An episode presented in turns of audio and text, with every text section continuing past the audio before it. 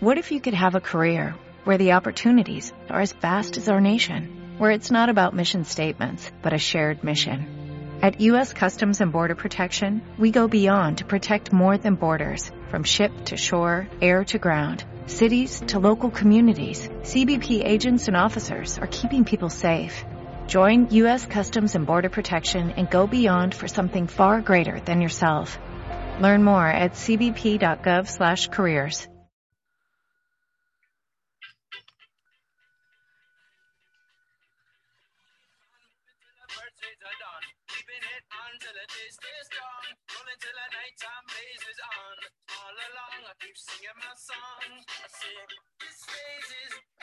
Bueno, esta canción es de Matis Yahu, un artista que canta así un poco como reggae y es israelita, que creo que es un buen segue para el tema que vamos a tratar hoy en Caimanes por el Mundo, que es el conflicto de Israel y Palestina, algo que lleva mucho tiempo, y para ello contamos con nuestro siempre experto en geopolítica, Roberto. ¿Qué tal estamos?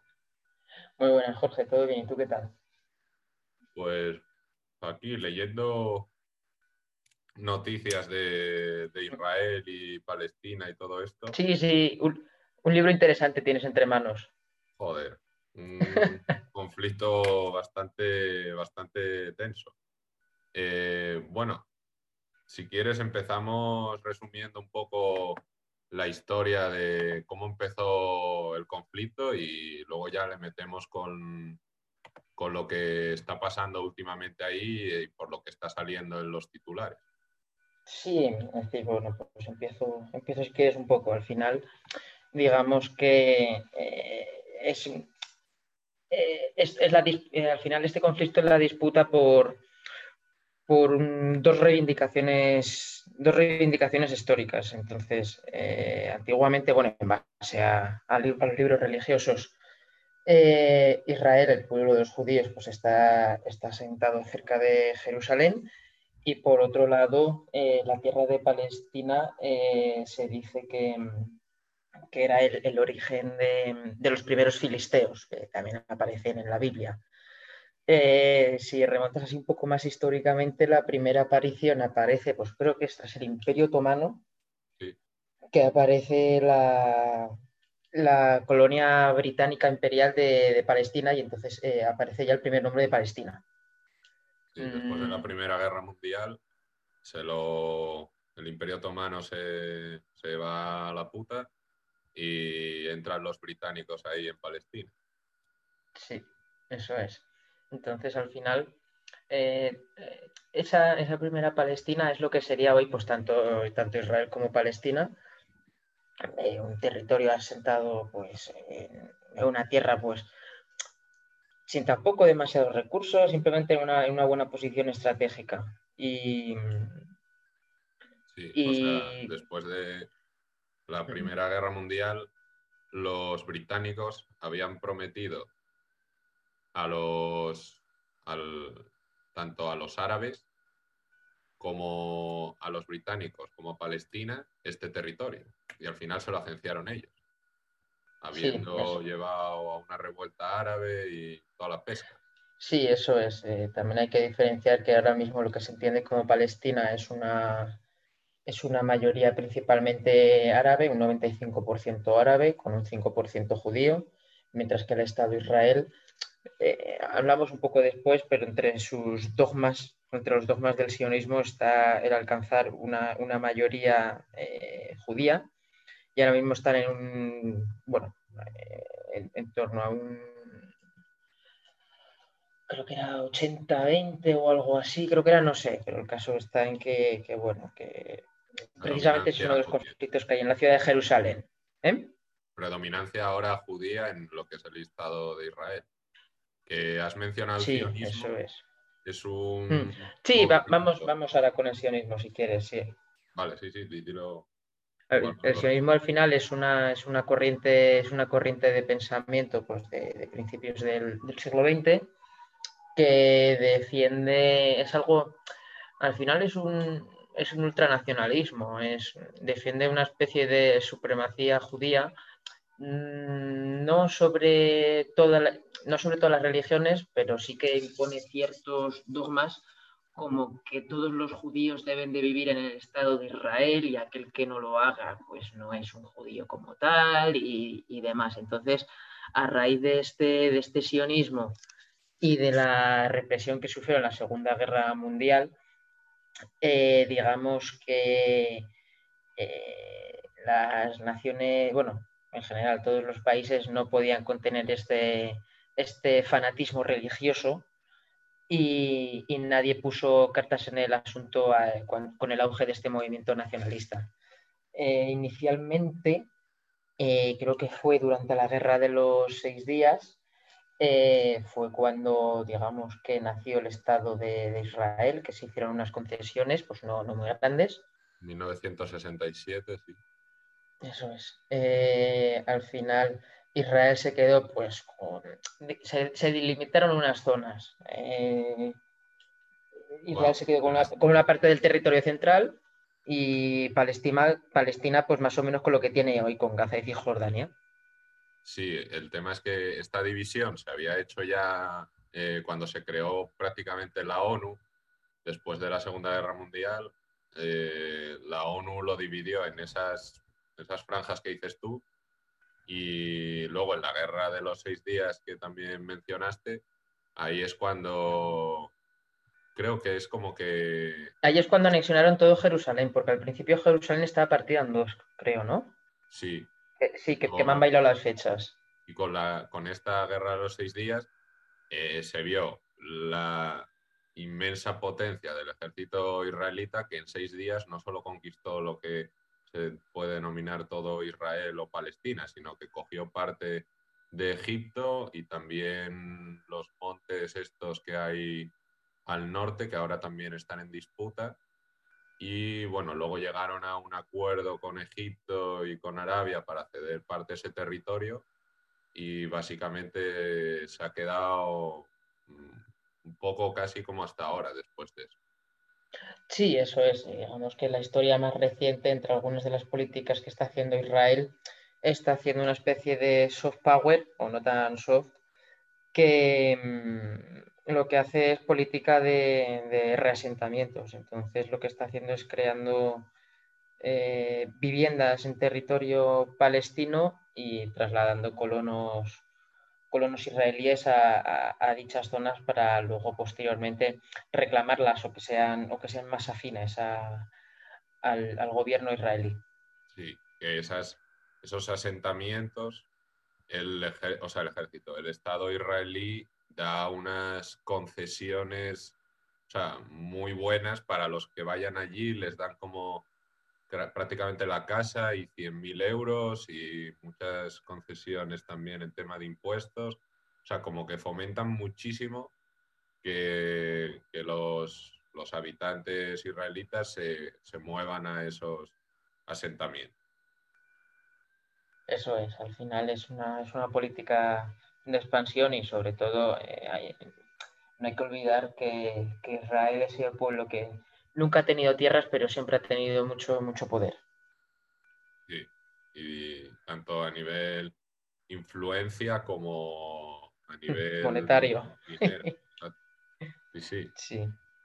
Y bueno, luego ya después de la guerra de los seis días y todo esto hasta el día de hoy, pues ha contado con muchísima ayuda, tanto política como militar, económica, por parte de Estados Unidos.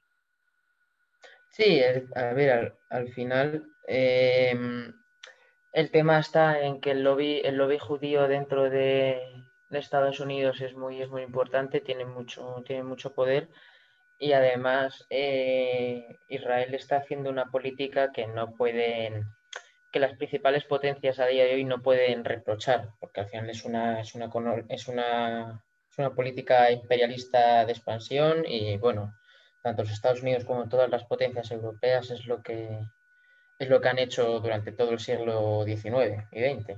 Entonces, digamos que entra. Sí, justo, por eso, por eso te digo, el, el, tema está en que tiene, tiene muchos apoyos. De hecho, la noticia es que Biden, eh, no sé si ha sido hoy o ayer, hizo, bueno, el presidente de los Estados Unidos hizo una llamada al, a Netanyahu, sí, al gobierno israelí, diciendo, sugiriendo fuertemente un alto el fuego y esto es la primera vez que pasa porque hasta ahora, pues eso, Estados Unidos, eh, a causa de ese miedo que tiene el, sector judío dentro de sus fronteras, es la primera vez que se posiciona no en contra, sino que no se posiciona a favor de las, de las políticas que hace el, Estado israelí. Sí, lo más cerca que estuvo fue en la era Clinton, que estuvieron a punto de llegar a un acuerdo duradero en el que incluso Israel eh, cedía parte de los territorios, cosa que hasta entonces no había hecho, y, pero al final pues no se llegó a ningún tipo de acuerdo. Y lo que mencionabas de, de por, qué, por qué Israel cuenta con todos esos apoyos, aparte la geoestrategia de poder tener muchas bases militares estadounidenses en esa zona donde siempre tienen jaleo los americanos, no me digas por qué. Sí, al final ahí les interesa tenerlo, les interesa tenerlo controladito.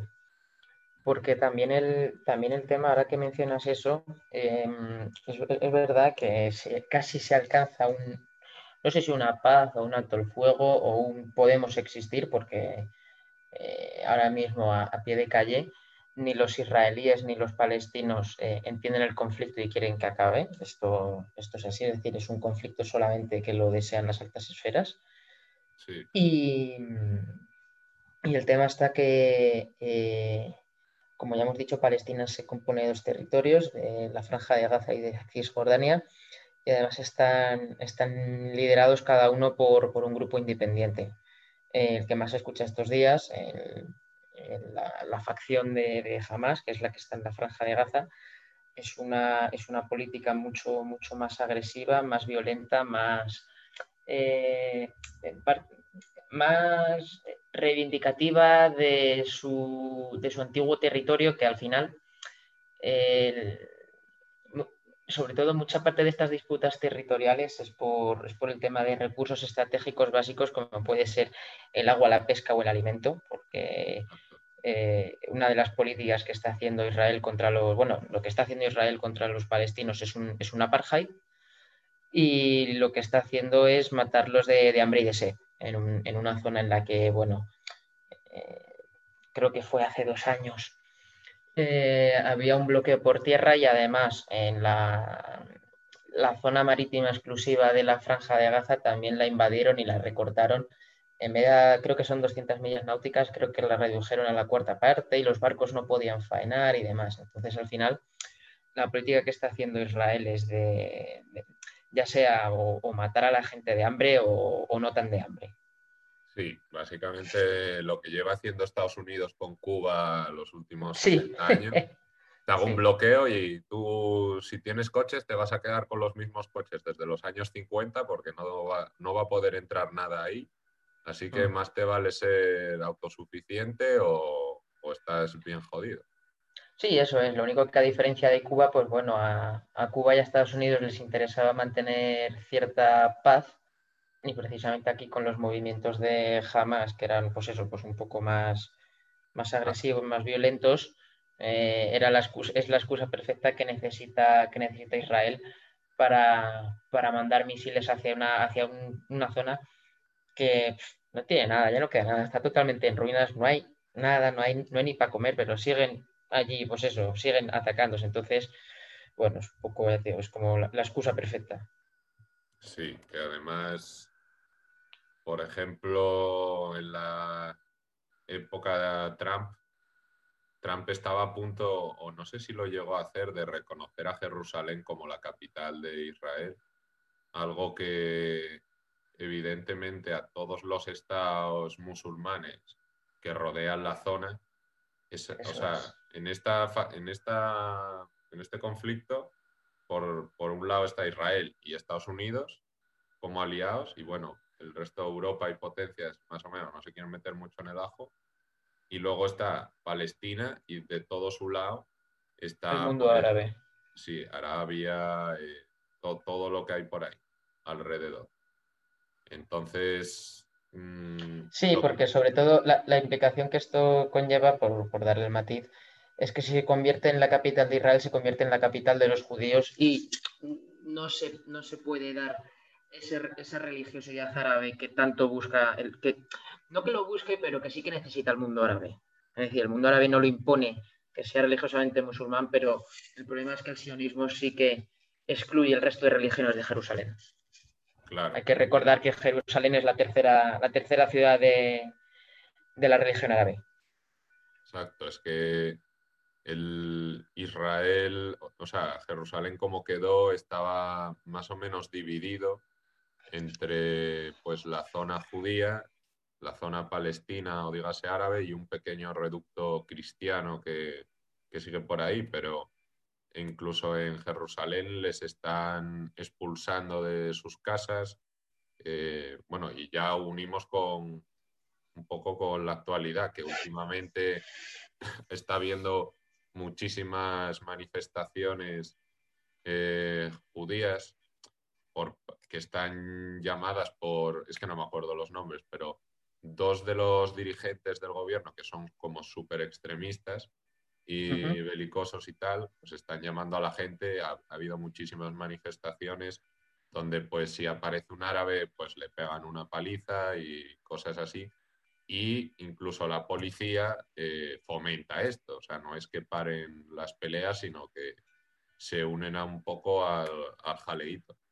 Y luego toda la escalada que se lleva viendo últimamente, por lo que he visto, se empezó con la, bueno, el fin del Ramadán, eh, pues eh, la mezquita de Al-Masak o al sí, algo así, sí. es que los nombres son jodidos. Eh, es el tercer sitio más santo, por decirlo de alguna manera, eh, de la religión musulmana. Es donde el profeta Mahoma ascendió al cielo. Pues después del Ramadán, muchos musulmanes van de peregrinación. sí, van para allá, básicamente.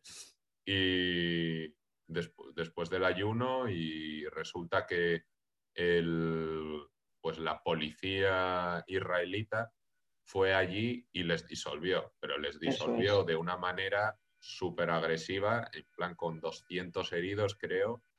Y mm. claro, que tú vayas a rezar a uno de los sitios más sagrados eh, de tu religión después del ramadán y te, te apalen básicamente, es lo que ha llevado a la escalada por parte de Hamas, que empezó a lanzar misiles.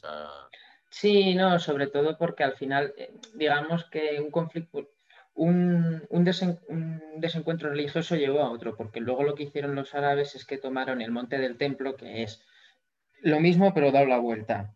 Eh, pues uno de los, no, me lo sé, que se cree que está enterrado, un monte, un templo ahí tal, no sé qué. El caso es que lo tomaron y lo incendiaron y fue la excusa que necesitó el gobierno, de nuevo, el gobierno israelí para, emprender acciones violentas contra el Estado de, Palestina. Sí, que además... sí, bueno, sí. No, que todo esto por lo que he estado escuchando, he estado escuchando un podcast de, se llama This is Palestine, sobre, bueno, gente que vive allí y hace un podcast de la situación y comentaba que, que la escalada de violencia, lo que tú decías, que es sobre todo en las altas esferas, pero que está cambiando, que en Israel ya mucha, tiene mucho apoyo este tipo de facciones y salía el alcalde de Jerusalén, eh, básicamente le enseñaban como un vídeo en el que apaleaban eso, en estas manifestaciones a un, a un palestino y el alcalde se descojonaba y decía básicamente que, que tenían que haberle matado de un tiro en la cabeza. Entonces... Sí, al, al, final es un fanatismo religioso que le están dando un, un lavado de cara pues con muchos años eh, que se está, se está haciendo como, como normal, ¿sabes? Es un... Hablando eh, lavado de cara, solo mencionar, porque me parece súper irónico, la gorda israelita que ganó Eurovisión sí, joder, una canción sobre el bullying. Sí, sí. Sobre el bullying. Sí, que de hecho se le, ahí se le criticó bastante que cómo puede ser que en teoría, que es una chorrada, pero Eurovisión, que se supone, hombre, que participa, que hay muchos países que son muy cuestionables, pero joder, eh, yo creo que el más cuestionable de, todos ahí era eh, eh, Israel se lleva la palma. Y fíjate que, hay países complicados participando en Eurovisión, que no hay que olvidarse de, Turquía, ¿sabes? pero vamos, o sea, ya el que esté o no esté ahí, pero que gane con la canción sobre el bullying cuando está pasando y lleva pasando todo esto allí, es, es para lo que dices del lavado de cara. O sea, el, sí, sí, es, al, final es, es un... A ver, y, todo, y todos lo sabemos. Vamos a ver, eh, ¿quién no ha visto nunca Eurovisión y sabe qué país va a dar los 12 puntos a quién? Es decir, al final es mucha mucho apoyo al vecino, demás, entonces ahí seguramente lo que hizo Israel, pues eso fue a través de una, campaña, pues bueno. Pero acércate al micro que se te oye un pelín. Vale, que así. Ahora, ahora mucho mejor. Que al final lo que, pues eso, que básicamente lo que hizo Israel fue el, buscar, pues lo, que hemos dicho antes, el, buscar ese, ese, soft power, ese intentar crear eh, influencia positiva eh, en los otros de cara a su, a su imagen y a su y a su y a cómo le ven eh, el resto de naciones en el exterior, ¿sabes? Sí, porque, o sea, el lobby que dices israelita o judío, mm, no sé cómo muy bien, pero tiene mucha influencia en casi todos los medios de comunicación, porque a lo largo de todos estos años siempre se veía como muy claramente en las noticias de qué lado se veía. O sea, siempre si Israel hacía algo era en defensa o a, los muertos los llaman, ¿cómo es? Daños colaterales o, cosas. Sí, sí, eso es. sí, no, nunca, nunca, nunca muere gente, siempre les cae un cascote encima a todos.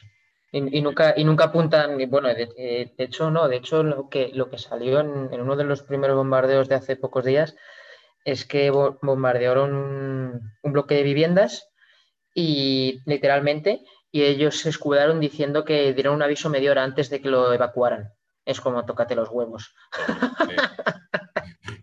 Eso, eso me lo decía un colega porque hablábamos de esto y me decía, no, bueno, es que avisan de lo que van a hacer.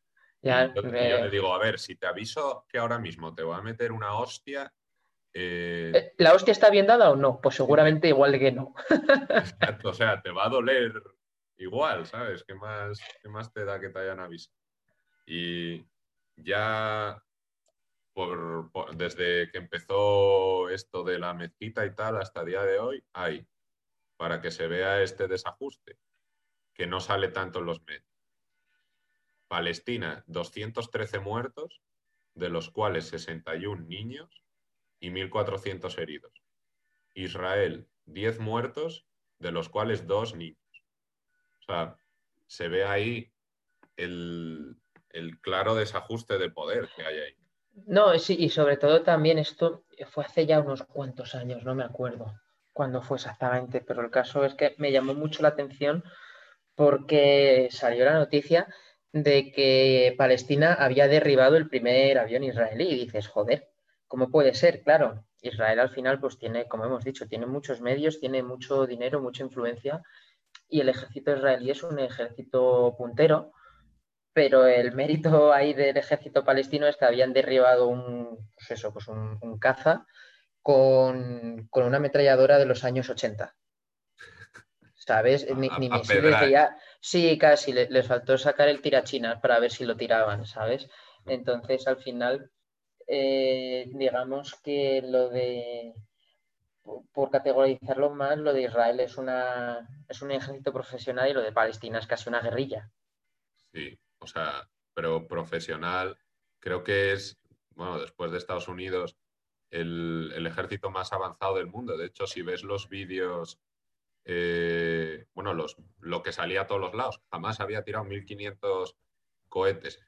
Eh, tienen como un sistema de defensa que el vídeo es brutal, de repente ves los misiles yendo hacia Jerusalén o hacia donde vayan y de repente salen como otros mini misiles y explotan mm. todos en el cielo y no, no pasa nada. Eso es. Y también, es decir, Israel es una potencia tecnológica muy importante, sobre todo que también este es un, es un tema importante, el, el, mayor, el mayor complejo de ciberseguridad o ciberataque del mundo está ubicado en Israel. ¿vale? Es, un, es, una, es una infraestructura en la, que, en la que el gobierno invirtió mucho dinero para convertirse en la, en la, en la mayor potencia del mundo en ese aspecto. Entonces, de cara, eh, de cara a, los, eh, a, las nuevas guerras en las que cada vez menos te hace falta tener un gran territorio, un gran ejército y una gran capacidad de producción, sino lo que te hace falta es tener el mejor recurso, eh, es, un, es, un, aspecto muy importante de, de, provocar miedo en el resto de potencias. Sí, bueno, sobre todo en el resto de potencias, no tanto en Israel, porque como dices, en una guerra de guerrillas, al final tener una ciberseguridad a la hostia, o sea, No, no, pero sobre todo de cara a buscar apoyos, eso es. No, no, sí, sí, o sea, te entendí, es más pues para que Arabia o el resto de países se acojonen y también pues eso, para buscar apoyos y tal, pero es que en un, por un lado están yendo con, pues eso, metralletas y con el otro están yendo con cazas y evidentemente lo que habías dicho muy al principio, que la inmensa mayoría de la población es civil y no quiere para nada este conflicto. Salía en, estuve viendo una entrevista a una mujer española que vive ahí y a un doctor creo que con doble nacionalidad, española y, entre comillas, palestina, que el doctor estaba en la, franja de Gaza y decía cómo le llegaban los heridos al hospital y cómo él hacía un llamamiento a la comunidad internacional para que básicamente intentasen parar este conflicto porque no, no, lo, no lo quiere. O sea, el pueblo y sobre todo el pueblo palestino está, está ya más que harto, es que no, puede más.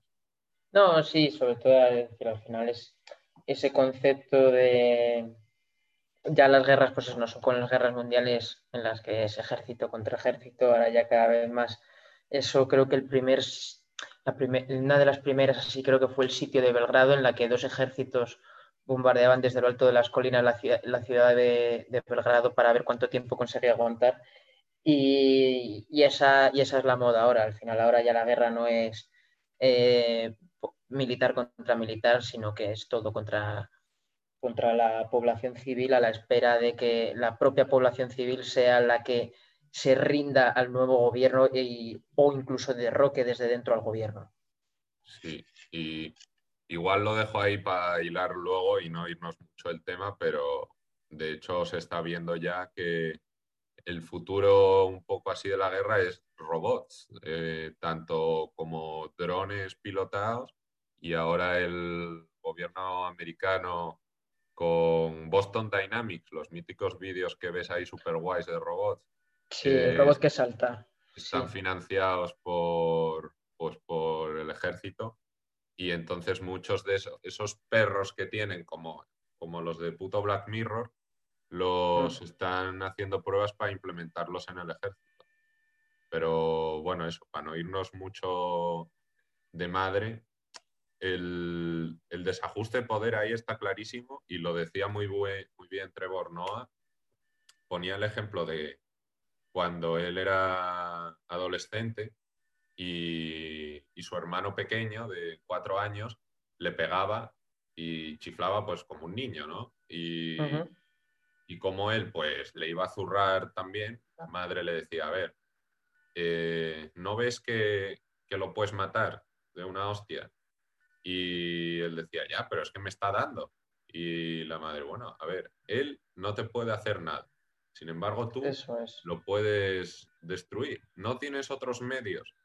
Pues me parece una analogía bastante buena, no por llamar a los palestinos niños ni nada por el estilo, sino por el desajuste de poder y que Israel, si quiere, puede hacer con Gaza y, reventarlo y lo mismo con el resto. Sí, eso es, al final, lo, como hemos dicho antes, eh, muchas, eh, ahora mismo lo, que están haciendo es, pues, bueno, están haciendo y llevan haciendo, es un sitio, un sitio muy agresivo con un bloqueo de recursos total, hasta tal punto de que, bueno, eh, la franja de Gaza no es que sea la tierra más próspera del mundo, ha sido una región, pues eso, como hemos dicho al principio, los, es donde nacieron los, la civilización de los filisteos, que eran conocidos eh, mercaderes eh, vía marítima, entonces lo que tiene la región es mucha pesca. Y si les quitas, si les quitas la pesca, no es una, es una región bastante árida, no crece nada, con un suelo muy malo, muy duro, sí, básicamente. Es como, eh, es como, es, como intentar plantar algo encima de una piedra. Entonces, lo que eh, eso si lo sumas a que eh, los principales medios de producción de la antigua Palestina, las ciudades más grandes, se las, se las quedó todas, se las quedó todas Israel. Y las pocas zonas que, ha dejado Palestina pues son eh, no, no, diría pequeñas comunidades, pero no son desde luego zonas con una industria potente, ni con recursos disponibles, ni nada. Si es que, o sea, aunque produjesen algo, no lo pueden exportar, luego importar prácticamente tampoco les dejan, eh, turismo, olvídate, eh, o sea, fuentes de ingresos es que prácticamente llevan en economía de guerra, pues no sé cuántos años, pero la de Dios. Y aparte, los israelitas les están cortando tanto el agua como la electricidad entonces, están ya contra las cuerdas. Sí, eso es. El, mejor ejemplo es eso, es que Palestina es prácticamente Cisjordania un poco menos, pero la franja de Gaza es una es una ruina de norte a sur. No hay, no hay edificio en pie. Al final la gente vive pues eso, pues como, puede con los, con los pocos escombros que quedan en pie. Es un, un abuso completo y el problema es que la comunidad internacional lo permite. Sabes que al final, eh, digamos que todos esos observadores internacionales, porque claro, eh, todo esto, como es obvio, en todas las guerras se hace, eh, pero aquí obviamente se incumplen derechos humanos, pero el problema es que los israelíes se mofan cuando se lo dicen y dicen que no, que ellos, que ellos no son los malos. Entonces, eh, al final, digamos que todos los observadores internacionales terminan siendo culpables en cierta manera. Sí, o sea, el hecho de mirar para otro lado y hacer como que no pasa nada te hace cómplice. Eh, tú lo has llamado guerra y creo que bien dicho porque en todos los sitios aparece conflicto. No, no, es, bueno, es decir, lo que te digo, una, no sé si es una guerra, una apartheid o una purga, no sé, no estoy muy seguro, pero conflicto no es, es un término un poco más fuerte.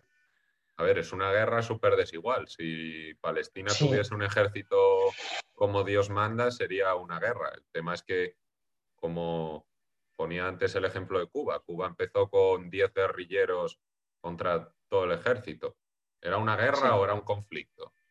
Pues a ver, igual guerra ya la definición empieza a ser a partir de unos números, pero en realidad el concepto es el mismo. Sí, pero sí, más, más o menos. Entonces, por eso te digo, es una... Mm, hay mucho, mucho lavado de cara, como, como volvemos a lo mismo. Eh, se le quiere quitar mucho hierro al asunto para que no parezca tanto, cuando en el fondo lo que están haciendo es matar a toda una comunidad por un ideal religioso nacionalista mm, no infundado eh, como, pues, como todos los nacionalismos, pero que se ha permitido durante muchos años y es muy, es muy agresivo con el exterior, porque no los nacionalismos pueden ser más o menos agresivos con el exterior, pero en el caso del, sionismo es un, es un nacionalismo muy agresivo que no permite, no permite la convivencia fuera, eh, dentro del territorio de Israel, perdón. Sí, que además, ya por ir un poco más a geopolítica, ahora con toda la tendencia que se estaba viendo en Estados Unidos de independencia energética y de no depender tanto el petróleo, estaban retirando muchas tropas. Si en un futuro no muy lejano, creo, se acaba retirando la, mayor parte y por otro lado está empezando a entrar China allí, eh, esto dejaría a Israel más aislado frente al resto de, potencias árabes, ¿no?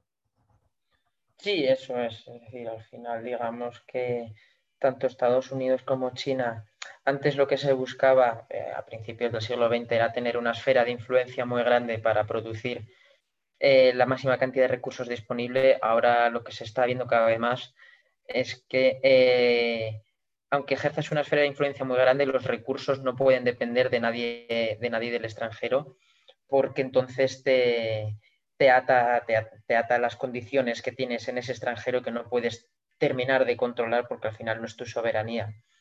Eh, cuanto más independientes sean eh, los países occidentales, de, sobre todo del petróleo árabe, eh, menos apoyos va a tener la, bueno, más que la comunidad judía, el, el Estado israelí de cara pues eso, a, a seguir haciendo impunemente todo lo que está haciendo. Y, es que va por los dos lados, o sea, perdería también mucho apoyo, pues, sobre todo Arabia Saudí, que es el gran aliado de Estados Unidos allí, si le quita todo ese apoyo logístico y militar que le da Estados Unidos por los petrodólares, eh, eso quedaría un poco como a ver qué pasa y probablemente haya un conflicto, yo creo, ya armado entre Israel y, el resto de países, sobre todo el que lleva la mayor cantidad de papeletas, mi opinión, es Irán. Sí, a ver, hombre, eh, al final digamos que el Estado, el Estado de Israel no se lleva bien con nadie prácticamente y, a Irán le hace falta lo mínimo imprescindible para asaltar. Eh, ya, se, ya se ha comprobado muchas veces que, que Irán es de, es de mecha corta. Entonces, eh, tanto por cercanía como por los dos por extremismos, por extremismos religiosos, sí que, sí que es probable que, de los primeros sea Irán. Y yo creo que sí, que en cuanto que al final el, gran valedor de Israel pues es Estados Unidos y el, el día que Estados Unidos deje, deje de hacer de, valedor, de protector, eh, lo, mismo, lo mismo la guerra se un poco más. Es que eso es lo que parece bastante increíble, es que el apoyo de Estados Unidos siempre ha estado la cuerda floja porque ha apoyado tanto a Arabia como a, Israel. O sea, a dos que han estado enfrentados históricamente por todo este, este conflicto o guerra. Sí, bueno, yo, creo que ahí entra, entra el, tema, el tema dinero. Me llevo mal contigo, pero hay mucho dinero en medio, entonces vamos a hacer por llevarnos bien. ¿sabes? El tema es cuando, deje, cuando deje de haber tanto, tanto recurso en juego entre, en, esa amistad, yo creo que sí, eh, que sí que se va a decantar un poco más. Eh, más que decantar, se va a apartar un poco más y el tema es que el, mundo árabe en este aspecto está, está muy unido. Eh, prácticamente la inmensa mayoría del mundo árabe apoya una Palestina libre. Evidentemente, o sea, lleva... más, que una, claro, más que una, más que una Palestina libre lo que apoya es una coexistencia, porque eso es, lo que estaba al principio y no son... Tendrán sus más y sus menos, pero tampoco se quieren, se quieren meter porque, hombre, saben, los árabes también saben el poder que tienen los judíos y por lo que aboga el mundo árabe ahora mismo es por una, por una coexistencia, pues como estaba previsto inicialmente. Sí, porque, o sea, históricamente desde hace ya muchos cientos de años en, Jerusalén se ha convivido las tres religiones prácticamente perfectamente, bajo el Imperio Otomano y bajo, bajo el Imperio Británico. Y no, o sea, las religiones en general, no, ninguna es mm, activamente bélica, ¿sabes? Suelen ser más de por la otra mejilla, incluso el Islam es muy de este estilo. Eh, entonces no tienen por qué fastidiar la convivencia. Lo que pasa que en estas situaciones extremas, incluso pues las religiones también tienden a esos extremismos, interpretan un poco sus libros sagrados como, como quieren y, se pueden volver violentos. Sí, esto la, la mejor, eh, el, mejor ejemplo es que tanto, tanto el Corán como la Torah, eh, tú preguntas a, a, dos practicantes acerca de qué dicen sus libros sagrados y ninguno te va a decir exactamente lo mismo. ¿Sabes? Teniendo en cuenta que ese, mundo, eh, tanto el mundo judío como el árabe, suelen ser más practicantes que el cristiano, bastante más, y de hecho es, es algo muy tradicional y muy arraigado ser un fuerte practicante y aún así eh, es algo tan, eh, tan ambiguo que nadie te da, te, consigue decir lo mismo de algo que se supone que está escrito hace miles de años. Sí, a ver, también precisamente por eso, está escrito hace miles de años, es que ya si simplemente te lees el Quijote o Shakespeare y casi no entiendes nada, hace dos mil años ya es que ni te cuento. Y encima, por lo que me contó un, bueno, alguien que practica el Islam, resulta que el Corán ha sido prácticamente todo traducido por judíos. Sí, eso es. Eran los que, eh, digamos, que eh, eh, toda, pues, toda la historia han sido los que han estado un poco en medio, no han estado en ninguna gran, en ningún gran conflicto con nadie porque son pues no muchos, entonces no les interesaba. Eh, eso como apunte, es decir, eh, siempre el, judaísmo ha sido una religión pacífica y de convivencia hasta ahora, hasta hace 80 años. Y, y eso es. En España los echamos a hostias de aquí. No, sí, sí, pero bueno, pero ellos, ellos intentaban convivir, que ahí tienes, Ha sido siempre como el objetivo, por lo menos eh, en Europa. Eh, eso ya es otra cosa, pero porque, tienen mucho dinero. Porque, eh, porque tienen mucha influencia. Entonces, lo que en esas políticas de intentar arrebatar, pues era obvio que volvemos a lo mismo. Tienes una excusa para quitárselo al otro. Es un objetivo fácil, ya lo vio Hitler, lo vio muchísimos dirigentes a lo largo de la historia Tienes mucho que ganar y poco que perder, sí. Claro, echamos a los judíos, nos quedamos con toda su pasta y, y Sí. Pero ahora la doble moralidad de haber sido prácticamente, si no el que más, de los pueblos más castigados a lo largo de la historia, y ahora son ellos los que están imponiendo el castigo al pueblo palestino. Claro, e, eso es un arma de doble filo. Es decir, el problema está en que muchos de los países no les pueden decir nada, precisamente porque también lo han hecho, y al revés. Vosotros os habéis quejado tanto tiempo de que, os, han hecho esto y ahora sois vosotros los que lo practicáis. Es decir, esto digamos que hiere a los dos. Sí, o sea, la, hipocresía de, toda la vida. No, no se puede estar quejándote por un lado y, dando, dando con el otro. Mm. Lo que, lo que sí que es muy curioso es, se sabe que toda la vida, siempre, en toda la historia, el pueblo judío, judío ha sido muy. ha tenido. tiene la fama de, ser muy, muy pudiente, de tener mucho dinero. Lo que no se sabe es en qué momento consiguieron ese dinero. Mm, yo tengo. Se estima que fueron de los primeros mercaderes que, volviendo a lo de antes, como unos dicen que son, es decir, como los palestinos dicen que son los antiguos filisteos, los israelíes dicen que son los judíos, en temas Acércate al micro, por favor. Ahí, ahí. Aquí en que lo mismo los filisteos eran los propios judíos, que en realidad son los mismos, solo que simplemente en un momento eligieron religiones diferentes. Esa es una posible teoría que hay. Puede ser. O sea, yo, el, el, de, de dónde vienen no está muy claro, aparte de, bueno, se fueron de Egipto, se asentaron ahí y tal, pero de dónde viene su riqueza, eh, hay un estudio en los años finales de los 80 o principios de los 90, que a este hombre no le han vuelto a dejar publicar nada más y está tachado como el demonio básicamente en Estados Unidos. Hizo un estudio de, IQ, de inteligencia, por, razas mm, o secciones o como lo quieras llamar, en plan de, pues cogió afroamericanos, cogió asiáticos, cogió... Sí, asiáticos, caucásicos, sí. Sí, de todo. Pues los que mayor IQ daban, además por unos cuantos puntos, eran los judíos.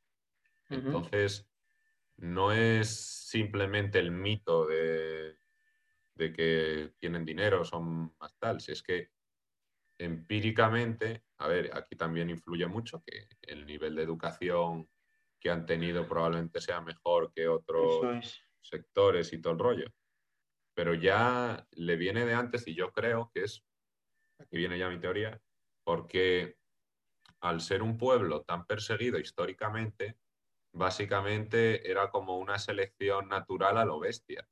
Los únicos que sobrevivían eran los de Survival of the Fittest, o sea, los más aptos, listos, inteligentes, rápidos, de, hostia, que llega la Alemania nazi, pues cojo y me voy, o sea, los más echados para adelante, y eso a lo largo de los, no sé, dos mil años que les llevan jodiendo, ha dado pie a lo que son ahora, que lo que hablábamos antes del lobby judío en Estados Unidos, es uno de los mayores financiadores tanto de la campaña demócrata como republicana, tienen, tienen muchísima riqueza e influencia. Sí, sobre todo que cada día más eh, es muy fácil eh, coger eh, cosas de valor.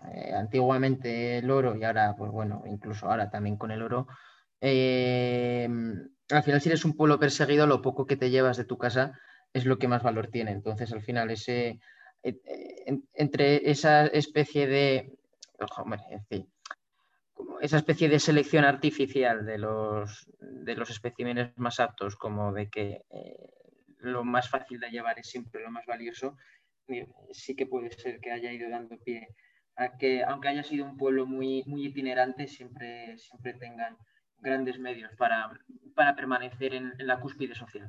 Lo que decías de los medios, eh, hablabas del oro que bueno, ya sabes todo lo que opino yo del oro, pero sí, sí. Eh, eh, los judíos en Europa optaron por los diamantes y por eso ahora o sea, la industria de los diamantes está completamente dominada por judíos, porque de toda Europa hasta Estados Unidos lo que se llevaron eran prácticamente diamantes y sí, alguna joya, oro y tal, y a partir de ahí evolucionó a, a todo lo que soy, que prácticamente todas las tasaciones y demás de diamantes lo, realizan judíos. Sí, también es un. Es decir, ahí me refería con oro, me refería un poco al, digamos, a, la materia prima, no sé, si de no sé si de referencia, pero sí la más cara de cada época, ¿sabes? Al final. Eh, antiguamente, pues hombre, pues sí que era un poco más, más sencillo el oro y no menos los diamantes, pero hombre, eh, más recientemente sí que tiene sentido eso o, las, o, algunas obras de arte o, cosas así. Sí, hoy seguro que, optan por... Porque eso sí que lo requisaron los nazis, se llevaron todos los casos y monés y de todo. Sobre todo cuando fueron a París dijeron, aquí y como Napoleón en Egipto, aquí me, llevo, me lo llevo todo. Sí, eso es. Al final, pues bueno, eh, también las cosas como son, los judíos, entre otras cosas, también han sido, han sido grandes mecenas. Entonces, bueno, eh, también con esas reivindicaciones históricas y demás, pues bueno, digamos que siempre han, siempre han tenido ahí la oportunidad de, como de, medio ejercer esa, esa, esa, segunda influencia monetaria indirecta a través, pues, tanto de como cuando se tienen que ir como de cuando ya están asentados. Sí, o sea, creo que no, no sé si estoy mal, pero te catas de la familia Roth, los Rothschild. Sí. Eh, creo que son judíos y es la familia más rica del mundo, básicamente. Sí, sí, sí, sí. Sí, al final, pues eso, que digamos que se han creado, que hay, hay de todo, pero digamos que la élite más élite de la élite eh, con hasta incluso esa élite que roza cierto secretismo. Sí, o sea, eh, no sale en Forbes, o sea, no, es el, más el tío más rico del mundo, ni de lejos. No, sale la familia saudí, no salen estos, no salen los Rockefeller, no sale mucha peña que son los que de verdad tienen toda la pasta. Sí, cuando tienes tanto dinero no te interesa que la gente te vea. Mm, exacto. ¿Para qué quieres que te pongan cara? Se lo dejas a Elon Musk para que ponga sus tweets y me, me baje el puto Bitcoin. unos cuantos 10 miles de euros y ya está. Qué cabrón. Solo, el tío solo con, con Dogecoin. Pues bueno, para dejarlo así calentito y, el siguiente que quiero hacer yo un poco en esto es más como de la historia Oriente Medio eh, reciente y creo que se puede resumir la mayor parte de los últimos conflictos en lo que yo estudiando ahora, como estoy estudiando eh, a distancia economía, no sale en ningún lado. Hasta tercero que llevo no, y creo que no se da una mierda, pero es cómo funciona el mundo. Desde que el dólar en los 80 dejó de adherirse al oro para básicamente adherirse al petróleo con la creación de los petrodólares y de cómo todo, o sea, Estados Unidos en los 80 vio que lo del oro no funcionaba porque había creado una inflación de la Virgen y lo que dijo es, pues tenemos que salir del patrón oro y cómo va a tener valor el dólar. Pues fue a Arabia Saudí y les dijo, mira, todo lo que queráis, armas, eh, tecnología, lo que queráis, os lo damos, pero vosotros tenéis que vender todo vuestro petróleo en dólares. Hizo eso con Arabia, hizo eso con bueno, todos los países de alrededor y desde entonces cualquier país que de repente ha intentado empezar a vender en otra moneda que no sea dólares, de repente ha, aparecido, no se sabe cómo, una guerra en ese país. Irak, Afganistán, Libia, Siria. Irán es el único que sigue vendiéndolo en, en, otra moneda porque, bueno, Estados Unidos lleva queriendo comerse a Irán ya también bastante tiempo. Eso es. Y bueno, con eso yo creo que lo dejamos calentito para el siguiente. sí, se queda bien para el siguiente, sí. Bueno, muchas gracias, Robert. Creo que. Nada, gracias a ti por la invitación, como siempre.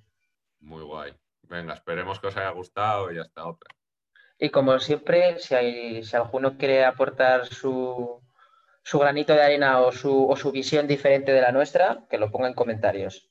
Eso, y si hay insultos, mejor. Sí, se, agradece. Casi nos desfogamos un poco de los dos del trabajo. ¿No te encantaría tener 100 dólares extra en tu bolsillo? Haz que un experto bilingüe de TurboTax declare tus impuestos para el 31 de marzo y obtén 100 dólares de vuelta al instante. Porque no importa cuáles hayan sido tus logros del año pasado, TurboTax hace que cuenten. Obtén 100 dólares de vuelta y tus impuestos con 100% de precisión. Solo con Intuit TurboTax. Debes declarar para el 31 de marzo. Crédito solo aplicable al costo de la presentación federal con Turbo Tax Full Service. Oferta sujeta a cambios o cancelación en cualquier momento.